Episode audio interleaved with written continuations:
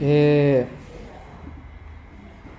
A gente está indo pro, hoje para o nosso quarto episódio da terceira temporada de Origens, que é a nossa série de exposições no livro de Gênesis. E hoje a gente vai trabalhar o capítulo 14, certo? A gente vai expor o capítulo 14 todo de Gênesis.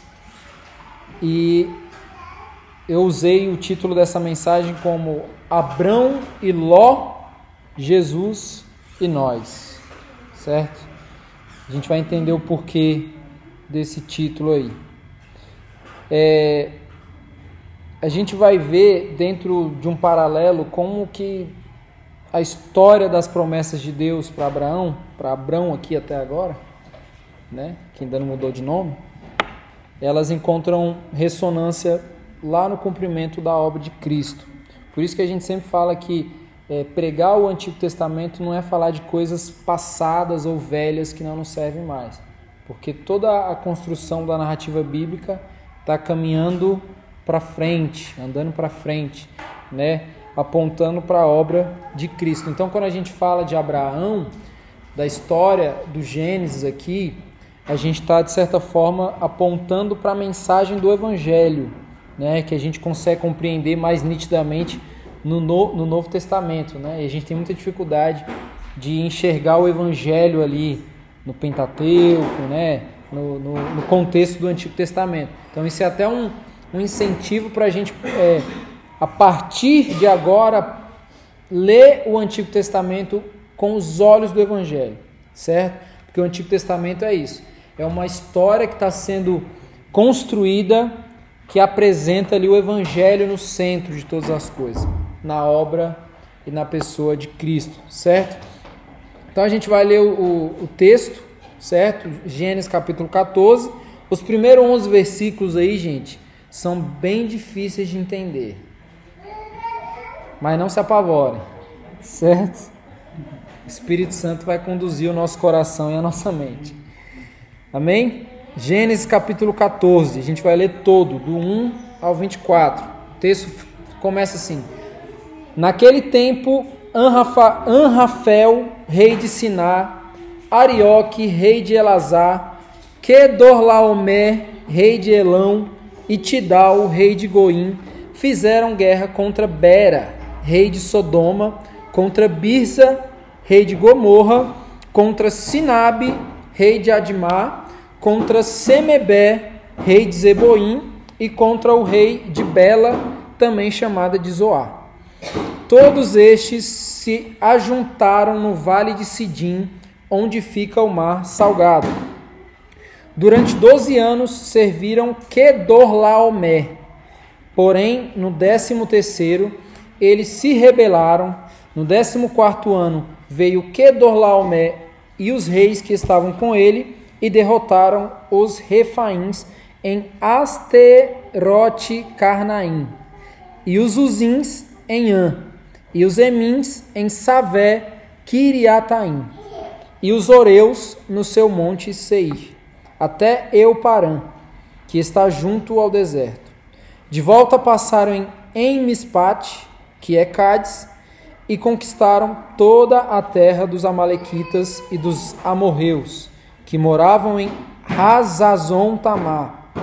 Então saíram os reis de Sodoma, de Gomorra, de Admar, de Zeboim e de Bela, que é Zoar, e se prepararam para a batalha contra eles no vale de Sidim, contra Kedorlaomer, rei de Elão, contra Tidal, rei de Goim, contra Anrafel, rei de Siná, contra Arioque, rei de Elazar. Eram quatro reis contra cinco. Ora, o vale de Sidim estava cheio de poços de betume. Os reis de Sodoma e de Gomorra fugiram Alguns caíram nesses poços e os restantes fugiram para um monte.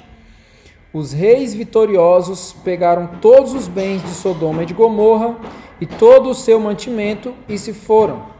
Apossaram-se também de Ló, sobrinho de Abrão, que morava em Sodoma, e dos seus bens, e partiram. Porém, um homem que conseguiu escapar veio e contou tudo a Abrão, o hebreu. Este morava junto dos carvalhais de Manre, o amorreu, irmão de Escol e de Aner, os quais eram aliados de Abrão. Quando Abrão soube que seu sobrinho estava preso, fez sair 318 homens dos mais capazes nascidos em sua casa e perseguiu os inimigos até Dan.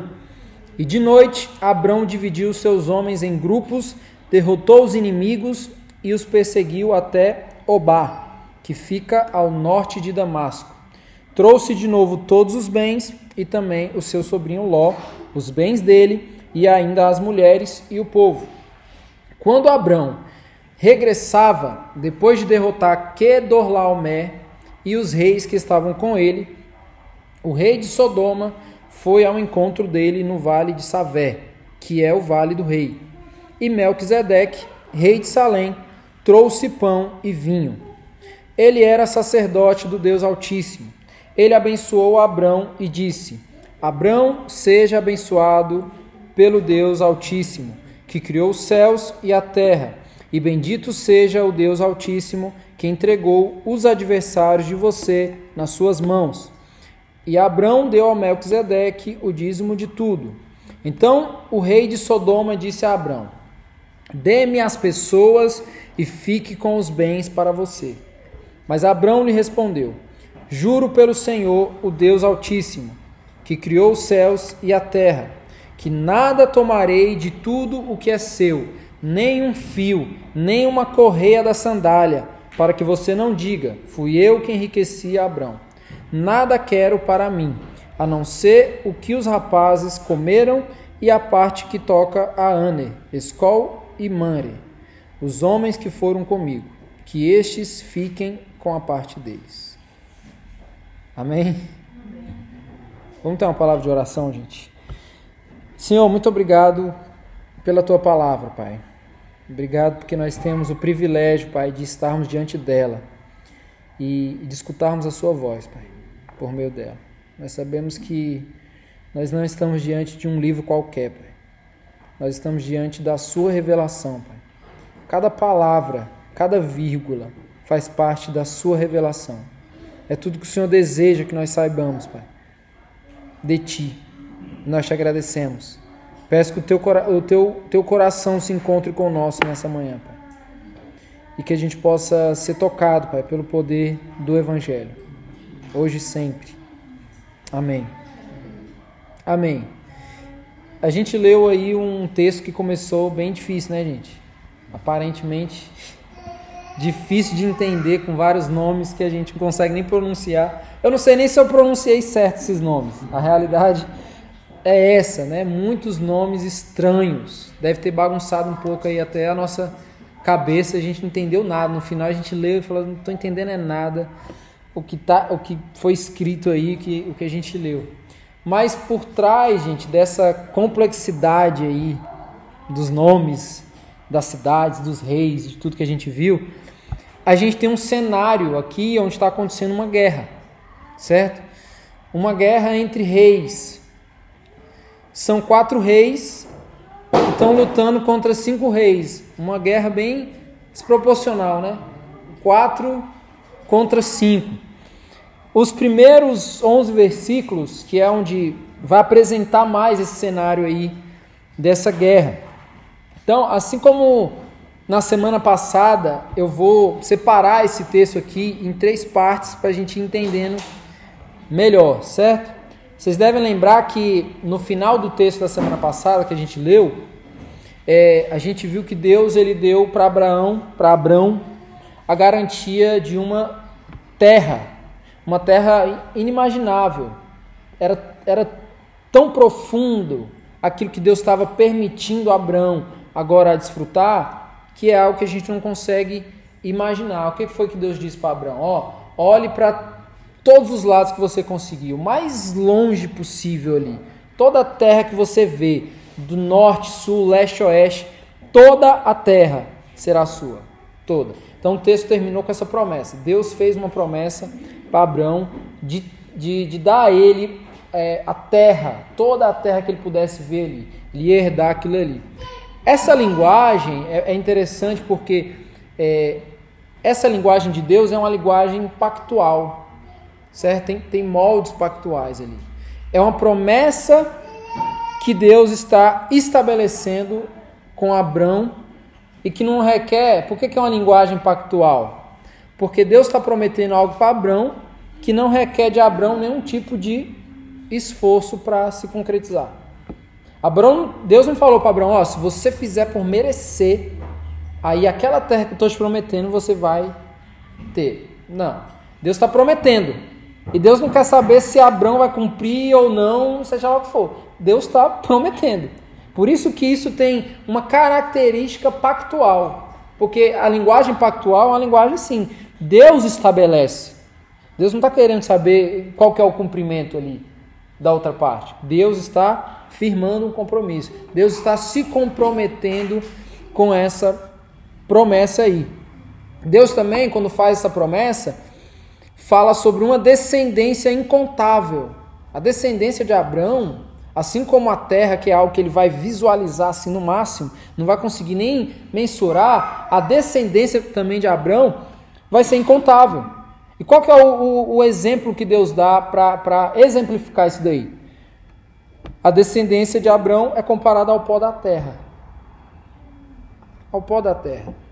E esse pó da terra significa tanto a limitação humana, a gente sabe que o homem foi feito do pó da terra, ou seja, o homem voltará para a terra, por quê? Porque ele é pó.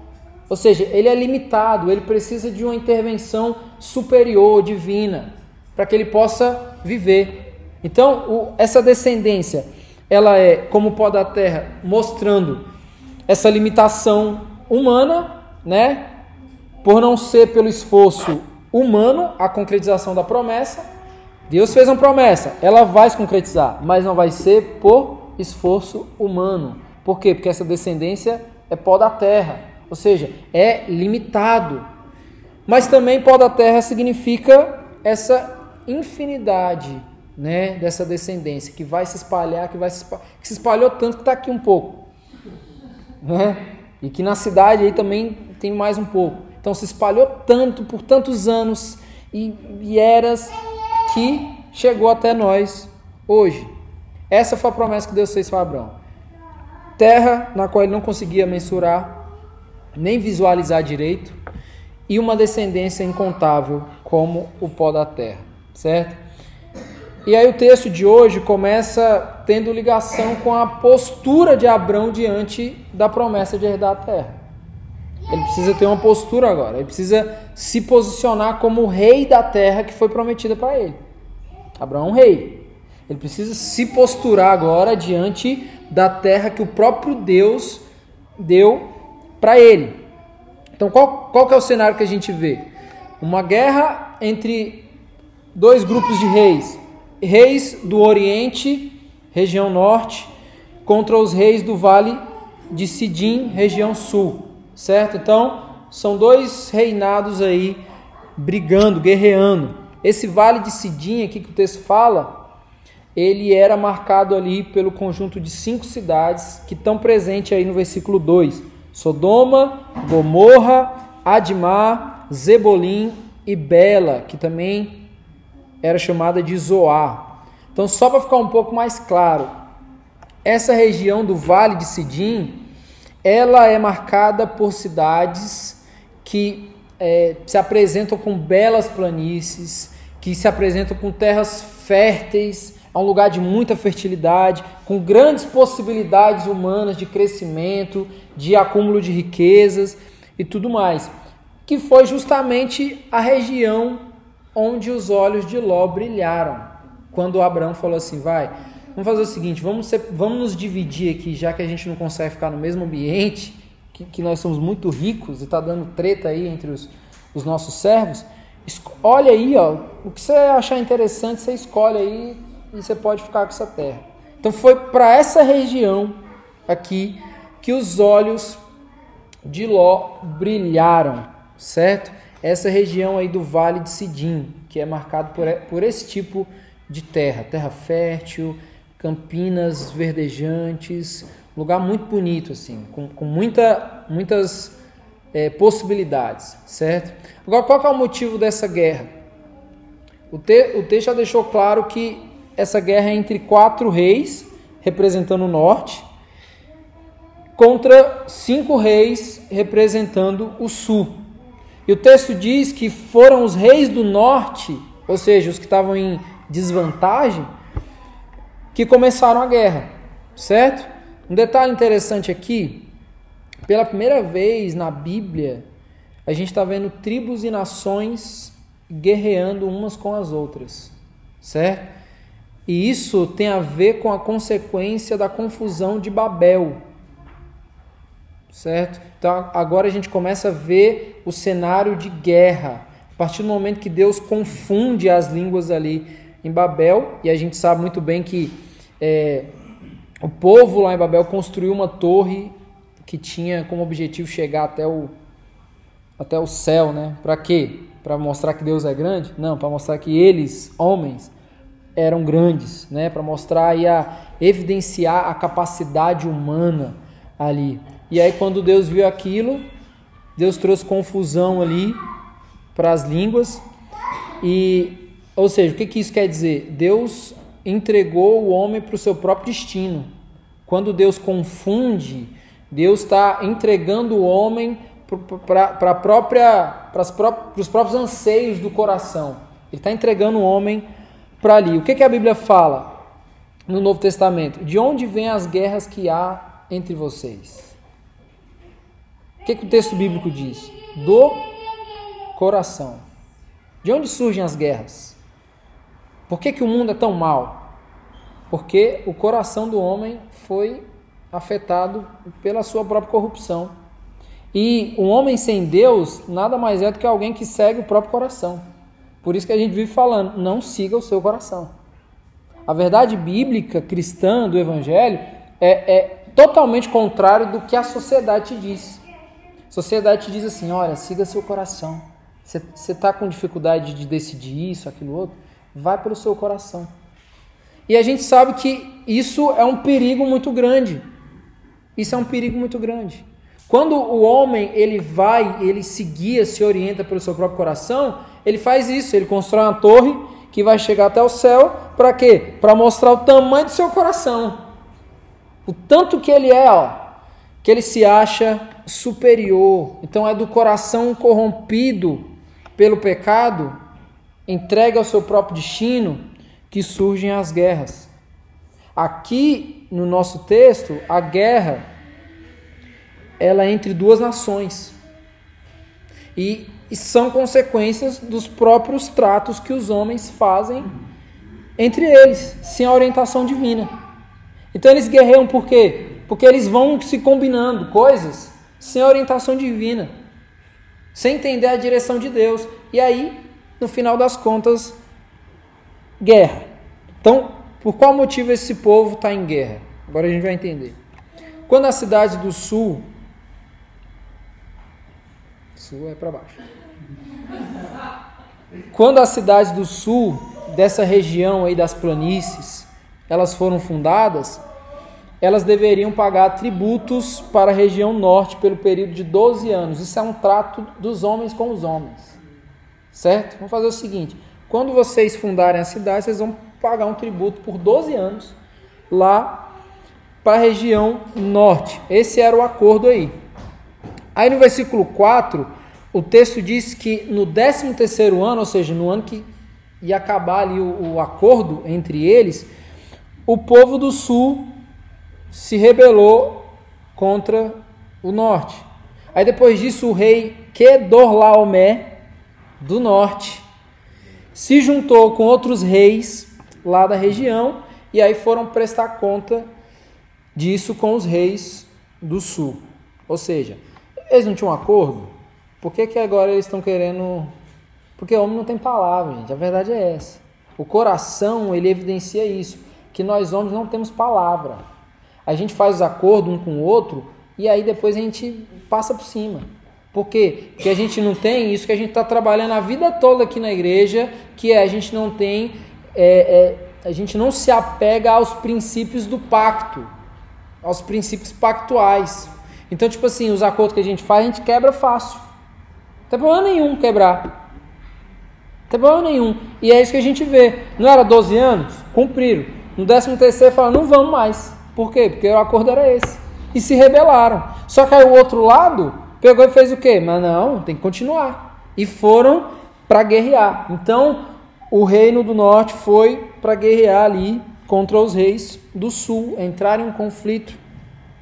E o do norte venceram essa disputa e conquistaram algumas terras, saquearam lá os bens e tudo que tinha em Sodoma e Gomorra, que ficava na parte do sul, e foram embora. Certo? E aí a gente chega em uma parte interessante aqui. O versículo 12 diz: Apossaram-se também de Ló, sobrinho de Abrão, que morava em Sodoma, e dos seus bens, e partiram. Então agora entra em cena aqui a figura do Ló, que a gente falou na semana passada, ficamos falando do Abrão e do Ló. Né? Agora entra em cena aqui a figura do Ló, que é sobrinho de Abrão, que recém tinha ganhado uma parte da terra ali do seu tio, um presente. Falou, pode escolher a melhor parte aí que você quiser. E ele escolheu sendo afetado ali pelo que ele viu, né? aquelas campinas ali verdejantes, planícies férteis, terra bonita, terra cheia de possibilidade. Foi o lugar onde Ló escolheu. Esse, esse lugar que Ló escolheu era um caminho que levava ele para onde, gente? Sodoma. O lugar que ele escolheu era um lugar que levava ele para Sodoma. Então Ló foi parar e habitar aonde? Em Sodoma. Quando ele visualizou aquele lugar muito bonito, ele foi em direção e o final da história ali é Sodoma. Então, quando os reis do norte vieram para saquear Sodoma, levaram também Ló. Porque Ló pertencia a Sodoma. Levaram Ló. O texto diz que levaram Ló e todos os seus bens. Não foi só Ló. Pegou Ló, levou os bens Lembrando que Ló né, tinha ficado rico, cheio de servos, funcionários, por causa da riqueza de Abrão, certo? Agora ele foi levado e foi levado com tudo que ele tinha. Não foi só ele, foi levado ele, os servos, as riquezas, o gado, foi levado tudo. Levaram tudo dele ali. E aqui a gente já parte para a segunda parte aqui do nosso texto, que é onde o texto começa a apresentar agora o assunto o seu assunto. Só recapitulando então, gente. A primeira parte do texto a gente viu um cenário de guerra acontecendo na região onde Abraão e Ló estavam avistando as terras, né, no texto que a gente viu da semana passada. E também onde Ló foi convencido pela cobiça ali dos seus olhos a escolher um lugar que aparentemente era muito agradável, né, aos olhos, mas que no fim levou ele para uma terra de gente perversa, né? como o texto da semana passada falou. Então agora na segunda parte, o texto ele vai retomar a atenção para a relação de Abraão e Ló. Vai retomar aqui. E aí, eu gostaria que você se atentasse, vocês, para perceber aqui na intenção do texto a profundidade do conceito da graça a profundidade da eficácia da graça. A gente tem aqui uma história que revela a graça de Deus, né? Muito nítido aqui. Esse trecho aqui é muito importante, gente, para a gente entender o Evangelho da Graça a partir do exemplo de Abraão. O Evangelho da Graça a partir de uma narrativa veterotestamentária. Esse que é importante. Dos versos 13 ao 16, o texto diz: Porém, um homem que conseguiu escapar veio e contou tudo a Abraão, o hebreu. Este morava junto dos carvalhais de Manre. O amorreu, irmão de Escol e de Ane, Ane, os quais eram aliados de Abraão. Quando Abraão soube que o seu sobrinho estava preso, fez sair 318 homens dos mais capazes, nascidos em sua casa, e perseguiu os inimigos até Dan e de noite, Abrão dividiu seus homens em grupos, derrotou os inimigos e os perseguiu até Obá, que fica ao norte de Damasco. Trouxe de novo todos os bens e também o seu sobrinho Ló, os bens dele e ainda as mulheres e o povo. Então, o que a gente vê Abraão fazendo agora aqui não tem nada a ver com o que ele tinha feito antes, com o que a gente entendia do Abraão antes. Esse Abraão aqui, que agora entra em cena, ele já não parece mais aquele que fracassou ao ir para o Egito. Ele já não parece mais. Por quê? Porque ele fracassou indo para o Egito porque ele estava fugindo da fome. Esse Abraão aqui já é diferente. Esse Abraão aqui já é diferente daquele que, por medo da morte, mentiu dizendo que a sua esposa era sua irmã. Você vê que já é um outro Abraão aqui que está em cena. Parece que agora a gente está diante de um homem que está sendo conduzido por Deus para o entendimento das promessas que o próprio Deus destinou para ele. Agora parece que ele está mais alinhado com aquilo que é a direção de Deus. Ele está ele tá, ele tá sendo conduzido agora pelo próprio Deus para o cumprimento das promessas que o próprio Deus fez. Entre elas, qual foi uma das promessas que Deus fez para Abraão? Se tu uma benção. Parece que agora Abraão está caminhando para tornar isso uma realidade, com o auxílio de Deus. Agora ele está sendo conduzido pelo próprio Deus para se tornar uma bênção. Ele não está em busca de uma bênção. Ele está agora caminhando para ser uma bênção. A gente já sabe, Deus quer muito mais do que abençoar Abraão. Às vezes a gente olha e fala assim: lembra do Abraão? Deus abençoou demais aquele homem. Deus fez isso, Deus fez aquilo, Deus fez aquilo outro. Só que uma das características mais essenciais do trato de Deus com Abraão é que Deus falou para ele ser uma bênção. Então, muito mais do que abençoar Abraão, Deus quer que Abraão seja uma bênção. Deus quer que ele seja um abençoador. E não só alguém que recebe bênção, mas alguém que reparte, compartilha das bênçãos. Deus quer que Abraão materialize a realidade da graça. Que ele encarne agora a realidade da graça. E é isso que ele faz aqui. Gente, a graça é um escândalo para quem vê a vida na perspectiva do mérito. A graça é um escândalo para quem enxerga a vida na perspectiva do mérito. Choca. Choca. Por quê? Porque a graça ela não corresponde às, às recompensas. Ela não dialoga com recompensa. A graça não é isso. É por isso que a graça nos coloca no nosso lugar. Ela nos coloca exatamente onde é o nosso lugar. E o que, que ela faz? Ela nos cobra coerência com a fé que a gente fala ter na pessoa e na obra de Cristo. Ela nos, a graça nos coloca no nosso lugar e nos cobra coerência com a fé que a gente diz ter na pessoa e na obra de Cristo. Por que, que eu estou falando isso, gente? Que a graça ela nos cobra coerência na nossa fé. Por quê? Qual seria a nossa reação? Isso aqui é uma hipótese. Mas qual seria a nossa reação se entrasse naquela porta ali agora alguém que cometeu grandes crimes? Que está em todos os noticiários. Que é um perverso que é alguém que faz coisas que você sente vontade de, se você vê essa pessoa na rua, matar. Qual seria a nossa reação se entrasse uma pessoa dessa com essa característica?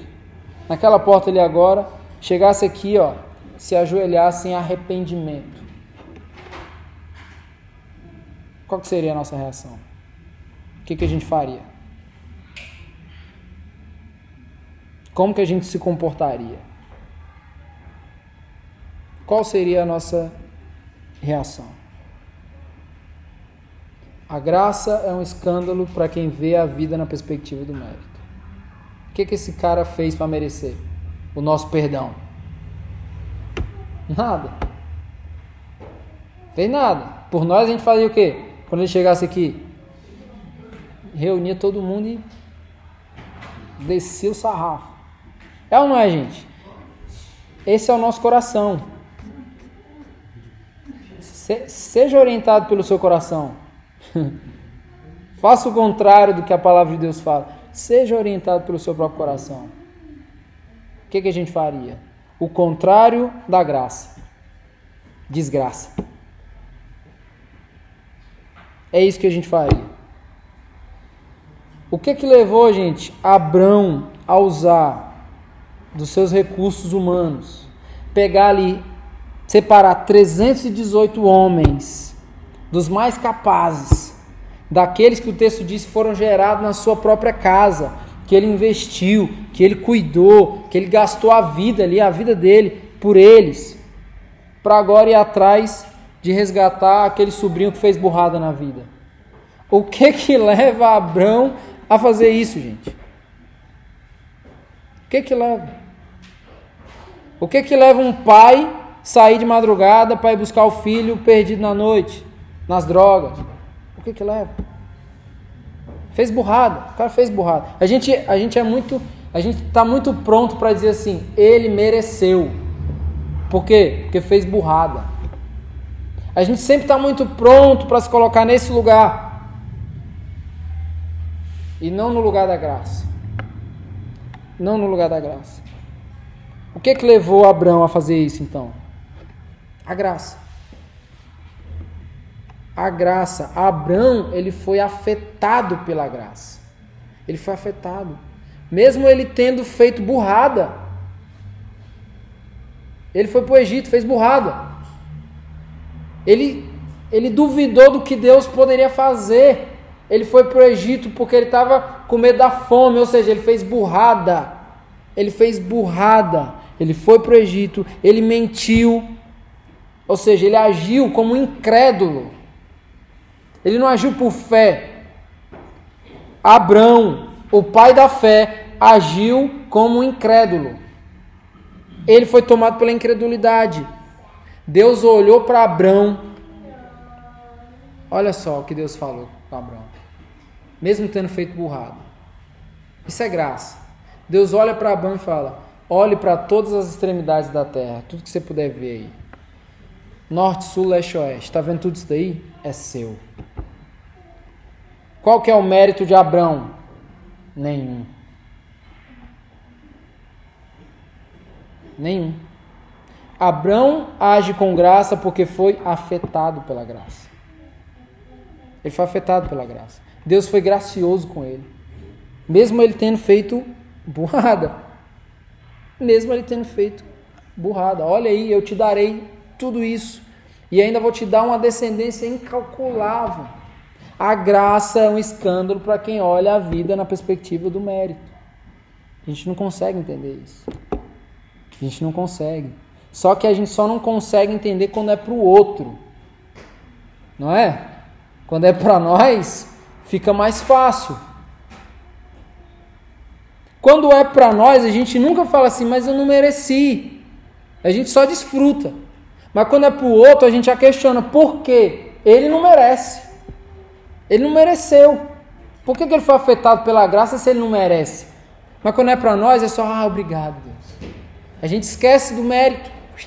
A gente esquece da, desse recurso que a gente solicita quando é para olhar para o outro a gente esquece. Por quê? Porque a gente olha a graça na perspectiva do mérito. Abraão foi alvo da graça de Deus. O que, que Deus falou? Se tu uma benção. Quando a graça nos afeta, ela nos direciona. Ah, Deus me deu, agora sou um abençoado. E aí, meu irmão? O que, que você faz agora? Morre com essa benção? Morre entalado com essa benção? E não reparte essa benção? Deus falou, ser tu uma benção. Agora materializa essa graça na vida. Essa graça que você foi afetado, agora materializa ela. Não queira graça para você e desgraça para o outro. Porque muitas das vezes é isso que a gente faz. Para a gente, graça. Para mim é graça de Deus. Para o outro, desgraça. Não queira isso. O que Abraão fez por Ló é exatamente o que Jesus faz por nós. Exatamente. Quando nós estávamos perdidos, escolhendo a habitação onde? Pelo que faz os nossos olhos brilharem. Não é? A gente não escolhe as coisas assim? Nossa, olha como é legal aquilo ali. Meus olhos estão estão vislumbrados com aquilo ali. A gente não escolhe as coisas assim? Quando a gente estava lá perdido, escolhendo as coisas a partir escolhendo a nossa habitação a partir desse olhar de cobiça, que é atraído ali por isso e não pela fé, Jesus nos encontrou. Do mesmo jeito que Abraão encontrou Ló. Jesus nos encontrou, a gente estava na mesma condição de Ló. Ele nos encontrou com a sua graça e nos resgatou. Vale a gente lembrar aqui que Abraão está colocando em risco a sua própria vida. Ele está correndo risco de vida tomando essa, essa atitude aqui de salvar Ló. Por quê? Porque está criando inimizade. Ele está guerreando com gente poderosa ali. Mas ainda assim ele assume o risco da sua própria vida pela vida do Ló. Pela vida do Ló. O texto se refere a Ló como sobrinho de Abraão. Mas não sei se em alguma versão aí que você possa ter lido, a palavra sobrinho ela está representada por parente. No texto da semana passada a gente viu que o texto falou sobre um parente próximo, né? Aqui na minha versão tem sobrinho, mas em outras versões tem parente. E a raiz da palavra parente lá no texto original em hebraico se refere a irmão. Então, em outras palavras, Abrão arriscou a sua própria vida para salvar um irmão. Para salvar um irmão e um irmão que não merecia nenhum esforço de salvação. Você consegue fazer os paralelos? Você consegue se ver nesse lugar? Será que a gente consegue se ver nesse lugar, gente? Quando a gente se imagina aí, de qual lado a gente se imagina? Se imagina aí nesse cenário. De qual lado você está? Qual lado que nós estamos? Será que nós queremos ser como Abraão e salvar o irmão, mesmo ele não merecendo? Ou será que a gente fica buscando motivos de mérito para a gente salvar o irmão? Qual que é a nosso, a nossa posição? Por outro lado, será que nós somos aqueles que entramos em um estado de negação e não conseguimos perceber a eficácia da graça em querer nos salvar? A gente se coloca num, num, num alvo assim que de negar a eficácia da graça. Talvez muitos de nós sejamos daqueles que ficam buscando motivos em nós mesmos para encontrar razão pelo qual Cristo nos salvou. Talvez a gente perca um monte de tempo da nossa vida assim, pensando, tentando encontrar as razões pelo qual Cristo nos salvou. Fica um tempão, ah, será que foi por isso? Ah, não, será que foi por aquilo? Por quê? Porque aí é o outro lado da coisa. Por quê? Porque eu não mereço. Então, se eu não mereço, será que foi por causa de quê? A gente fica buscando razões. Será que a gente, em que lado a gente se posiciona dentro desse, dessa história aqui? E a gente tem duas verdades nisso. A primeira, a salvação, ela não muda a realidade que nós somos pecadores. Nós somos pecadores. Nós não fomos salvos porque não somos pecadores. Pelo contrário, nós fomos salvos justamente porque somos pecadores. Nós fomos salvos e não nos salvamos. Então nós fomos salvos porque porque precisamos de uma intervenção divina, externa, para além de nós. Por quê? Porque nós somos pecadores. Então, automaticamente precisamos de uma intervenção divina para sermos salvos, porque somos pecadores. Não fomos salvos porque deixamos de pecar. Nós não fomos salvos porque nós deixamos de pecar.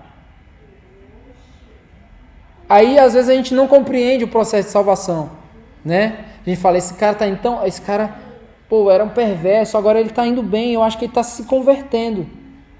Ou seja, o que, que a gente imagina? Esse cara está deixando de ser ruim, está deixando de pecar, até chegar no momento que ele agora parou de pecar. Agora Deus vem e fala: agora eu te salvo. Por quê? Porque você deixou de pecar. Não, nós somos salvos pelo motivo que nós somos pecadores. É exatamente por esse motivos. Essa é a primeira verdade. A segunda verdade é que pecado nenhum pode afetar o tamanho e a profundidade da eficácia da graça de Deus. Nenhum. Mesmo se entrasse o, o, essa pessoa aqui, que a gente quer chutar a cara, pecado nenhum pode afetar o tamanho, a profundidade e a eficácia da graça de Deus. Eu acho que a gente não consegue entender a profundidade do arrependimento do que é isso dentro do, do, do aspecto da Bíblia. A gente, eu acho que a gente não consegue entender onde, de onde nós saímos para onde nós vamos a partir do ato do arrependimento.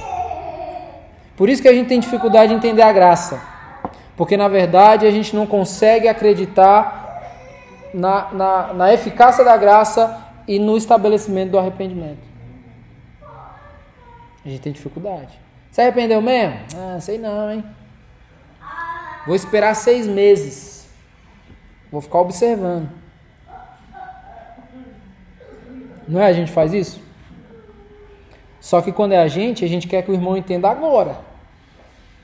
Eu não estou falando que eu me arrependi, então você tem que acreditar. E se o irmão te der um prazo de seis meses para acreditar em você? E aí? Então a gente precisa entender a profundidade da graça. E a gente precisa entender que, mesmo que nós sejamos salvos, porque somos pecadores, pecado nenhum pode guerrear contra a graça de Deus e ficar ali páreo. Nenhum. Pecado nenhum. Onde habitou o pecado, superabundou. Gente, superabundou. É tipo assim, é muito. Superabundou a graça de Deus. Essas são as duas grandes verdades aqui. O que, que Paulo fala para Timóteo? Cristo Jesus veio ao mundo para salvar os pecadores, do, dos quais eu sou o pior. Paulo falou. Paulo, viu gente? Paulo disse que era o pior dos pecadores. Um dos nomes mais um dos personagens mais importantes do Novo Testamento, disse que era o pior dos pecadores. Você vê esse paralelo. Nós somos salvos porque somos pecadores, mas pecado nenhum pode afetar a graça de Deus. Nenhum. A graça de Deus ela encontra até os piores pecadores, como a gente viu aí a fala de Paulo. Então essa é uma boa notícia para você que pode estar se sentindo perdido. Isso, esse cenário aqui é o cenário ideal, ideal para eu ou você que às vezes a gente vai caminhando, a gente vai achando que que está perdido. Se a gente está perdido, gente, é um bom sinal. Por quê? Porque Jesus pode achar a gente, assim como ele nos achou. Por que, que Ló foi achado? Porque estava perdido. Abraão foi ao encontro de Ló. Assim como Jesus foi ao nosso encontro para nos salvar, porque nós estávamos perdidos. Assim como Ló estava perdido. Assim como Ló. Ló, sobrinho, né, de Abraão aí pelos laços sanguíneos, mas seu irmão pelos laços da promessa sobrinho pelos laços sanguíneos, mas irmão pelos laços da promessa. Quando ele estava perdido e estava arcando né, com as consequências da sua daquilo que chamou a atenção dos seus olhos, ele foi alvo ali da graça, certo? Então, no lugar de Ló, a gente também escolheria esse, a mesma coisa que Ló escolheu. Imagina aí você, Abraão falando assim, vai, pode escolher aí. A gente escolheria exatamente a mesma coisa que Ló escolheu. A gente escolheria ali as campinas verdejantes. A gente escolheria aquilo que é atraente aos olhos. Por quê? Porque a gente sempre tem interesse nas coisas que a gente escolhe. Aquele lugar é um lugar cheio de possibilidades, cheio de recursos naturais, né? possibilidades de progresso. Aqui, é, é aquele lugar que Ló olhou era esse lugar aí. Mesmo tendo Sodoma, Sodoma lá no horizonte. Mesmo tendo Sodoma lá no final da coisa ali. Então, o que, que Ló precisava na sua jornada aqui? De um interventor na sua história. De alguém que viesse e tomasse ali a rédea da história. E o mais interessante é que a gente não está lendo esse texto aqui apenas à luz do próprio texto. A gente não está só mergulhado na história de Abrão e Ló. A gente está lendo esse texto também à luz de toda a história bíblica. Por isso que a gente consegue entender agora o que que esse texto está nos dizendo. Porque a gente não está olhando ele a partir dele mesmo mas a gente está olhando a partir de toda a história bíblica. Por isso que quando a gente olha para os atos de Abrão aqui, a gente está vendo o quê? Um ensaio dos atos de Cristo. Quando a gente vê os atos de Abrão, nós estamos vendo um ensaio dos atos de Cristo. E na terceira no terceiro e último trecho aqui do nosso texto, a gente vai ver uma confirmação dessa boa obra de Abraão. Só que numa situação também de um conflito, só que um conflito diferente. Dos versículos 17 até o 24, o texto diz: Quando Abraão regressava depois de derrotar Kedorlaomé e os reis que estavam com ele, o rei de Sodoma foi ao encontro dele no vale de Savé, que é o vale do rei. E Melquisedeque, rei de Salém, trouxe pão e vinho. Ele era sacerdote do Deus Altíssimo. Ele abençoou Abrão e disse: Abrão, seja abençoado pelo Deus Altíssimo, que criou os céus e a terra. E bendito seja o Deus Altíssimo, que entregou os adversários de você nas suas mãos. E Abrão deu a Melquisedeque o dízimo de tudo. Então o rei de Sodoma disse a Abrão: Dê-me as, as pessoas e fique com os bens para você. Mas Abrão lhe respondeu: Juro pelo Senhor, o Deus Altíssimo, que criou os céus e a terra, que nada tomarei de tudo que é seu, nem um fio, nem uma correia de sandália, para que você não diga: Fui eu que enriqueci Abrão. Nada quero para mim, a não ser o que os rapazes comeram e a parte que toca a Ane, Escol e Mare, os homens que foram comigo, que estes fiquem com a parte deles. Então aqui a gente encontra um novo conflito, mas é um conflito diferente, né? Vai ao encontro de Abraão aqui agora dois reis, certo? O rei de Sodoma, que era o lugar lá onde Ló habitava, e Melquisedeque, que é rei de Salém, que está sendo citado agora aqui, que não estava nem na briga, nem estava na guerra. Está sendo citado aqui agora, Melquisedeque, rei de Salém. Primeiramente, vamos entender quem é o Melquisedeque aqui. Né? Já que ele apareceu agora meio que de repente no texto, a gente precisa entender. O nome Melquisedeque significa rei de justiça. Olha o, o rei que aparece agora. Melquisedeque, rei de justiça. O texto diz que ele era sacerdote do Deus Altíssimo. Além dele ser rei de Salém. Salém significa paz o rei de justiça, que vem de um lugar de paz, está indo em direção agora a Abraão. O rei de justiça, que é rei de um lugar de paz, está indo em direção a Abrão aqui. Quando ele vai até Abrão, o que, que ele vai? Para fazer o quê? Para anunciar para Abrão uma palavra vinda do Senhor. Uma palavra vinda do Senhor. Só que ele não faz só isso, ele também sacramenta as palavras que ele que ele está anunciando. Com pão e com vinho, o texto fala. Ele alimenta a alma de Abraão com as palavras vindas do Senhor e alimenta o seu corpo físico cansado, que acabou de vir de uma guerra, com pão e vinho. Não sei se você consegue perceber, mas isso claramente é um prelúdio da realidade da nova aliança. É só observar como que as coisas estão muito bem encaixadas. Em contraste a essa ação de Melquisedeque, tinha outro rei, que era o rei de Sodoma.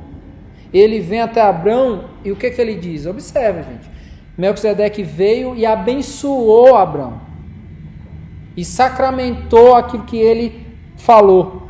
Agora vem o rei de Sodoma e o que, que ele fala para Abrão? Dê-me as pessoas e fique com os bens para você. Dê-me as pessoas e fique com os, com os bens para você. Percebe a diferença entre os dois reis?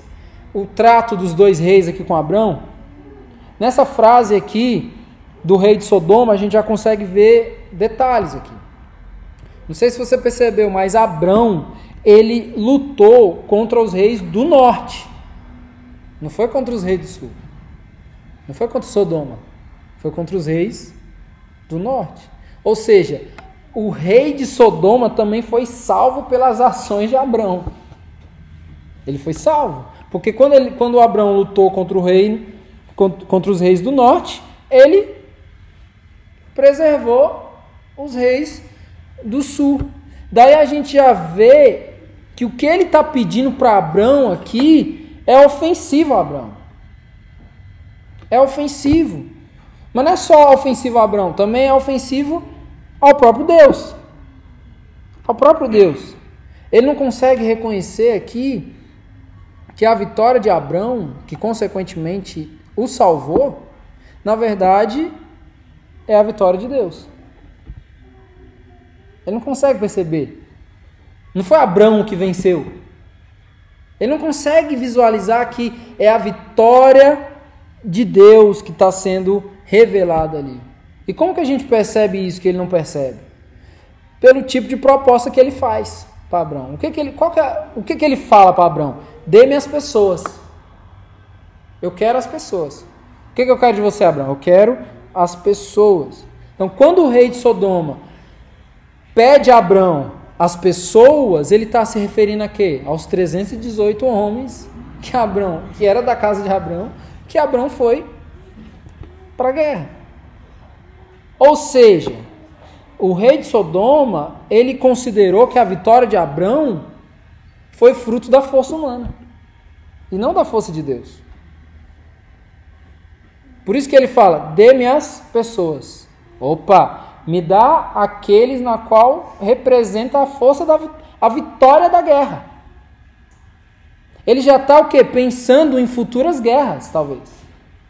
Cara, eu preciso preparar aqui, né? que vai que vem de novo. Eu vou ter que estar preparado. Ou seja, se esse cara venceu a guerra com 318 homens, me dê. Eu quero esses homens aí. Então, o que que o, que que o rei de Sodoma entendeu? Que Abrão venceu a guerra, ou seja, está ofendendo diretamente a Deus. Ele não enxerga que foi Deus que venceu por Abrão, e ele enxerga que essa vitória é fruto da força de 318 homens é fruto disso daí. E é interessante porque o rei de Sodoma ele não quer os bens de Abraão. Ele não pediu os bens. Ele falou: não, você pode ficar com os bens. Ele só quer as pessoas. Por que, que ele quer as pessoas? Para construir agora um império humano. Um império humano.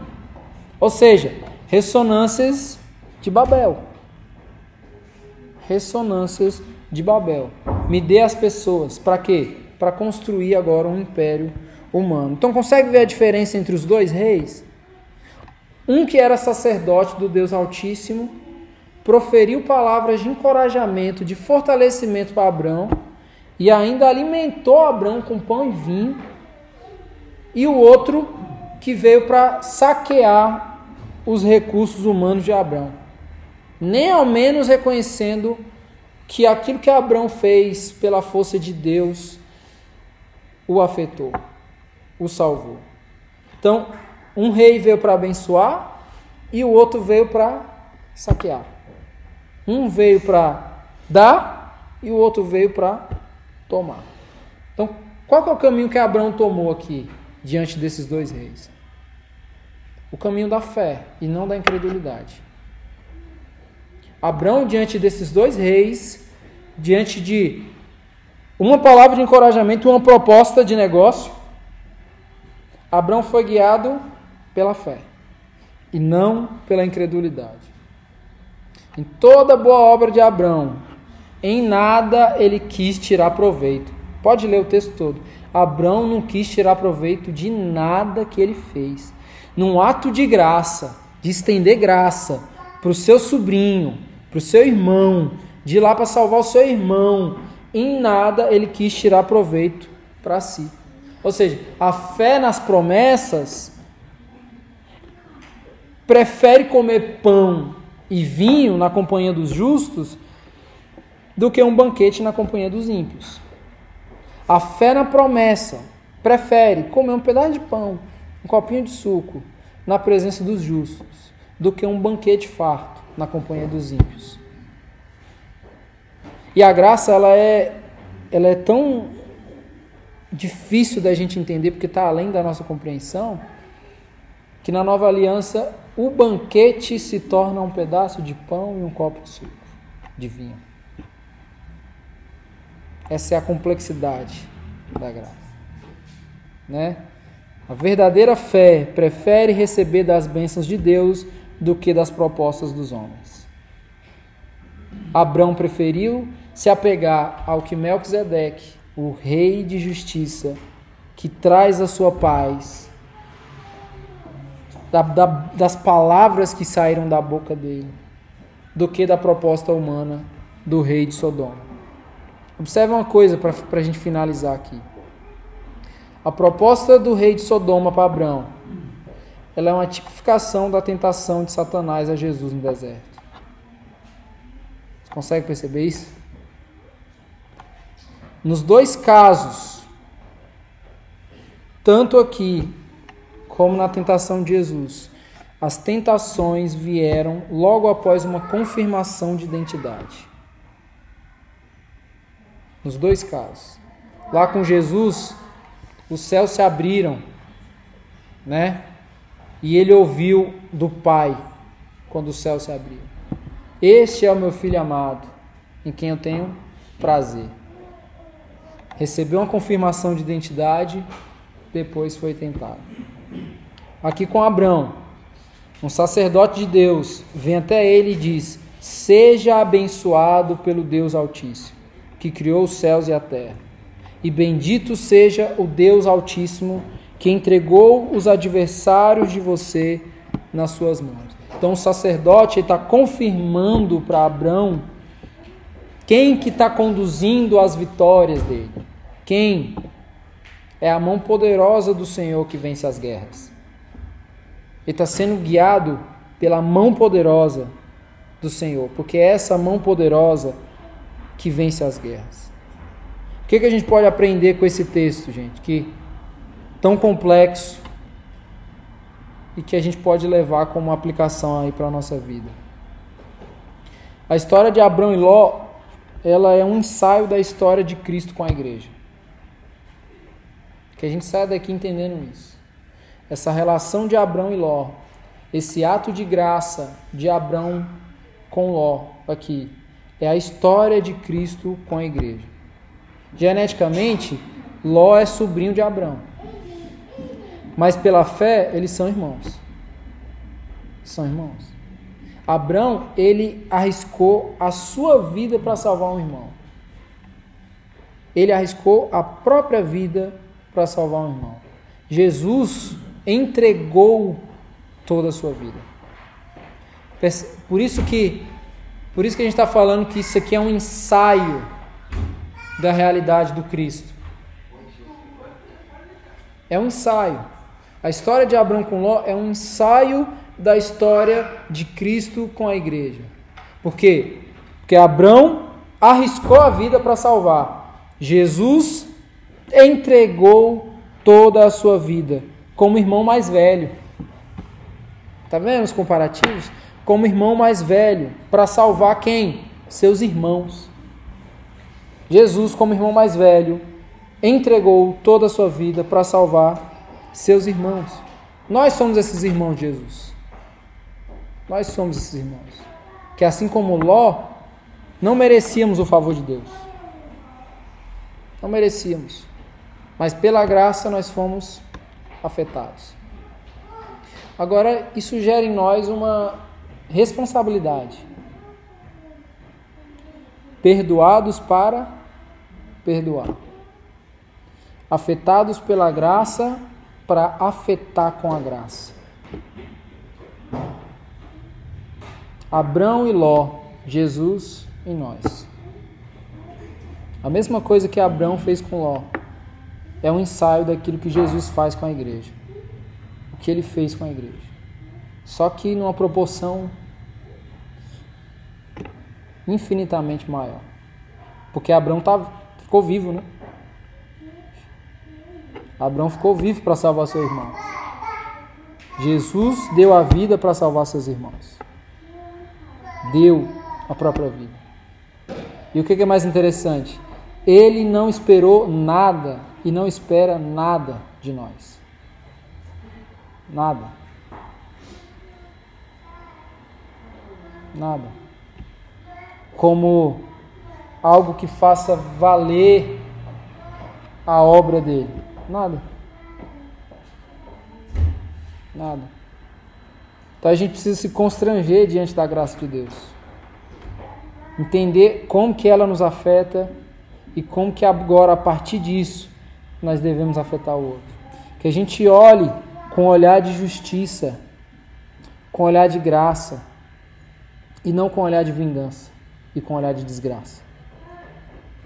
Que o nosso olhar seja, seja um olhar de justiça, à luz da justiça de Deus e não à luz da justiça dos homens. A justiça dos homens é vingança, não é justiça. Que a gente possa olhar para a graça, não na perspectiva do mérito. Que a gente possa olhar para a graça como algo que eu, você, quem está lá fora, não somos capazes de merecer. Não fomos capazes de merecer. Mas que Deus, graciosamente, nos afetou. Amém? Vamos orar.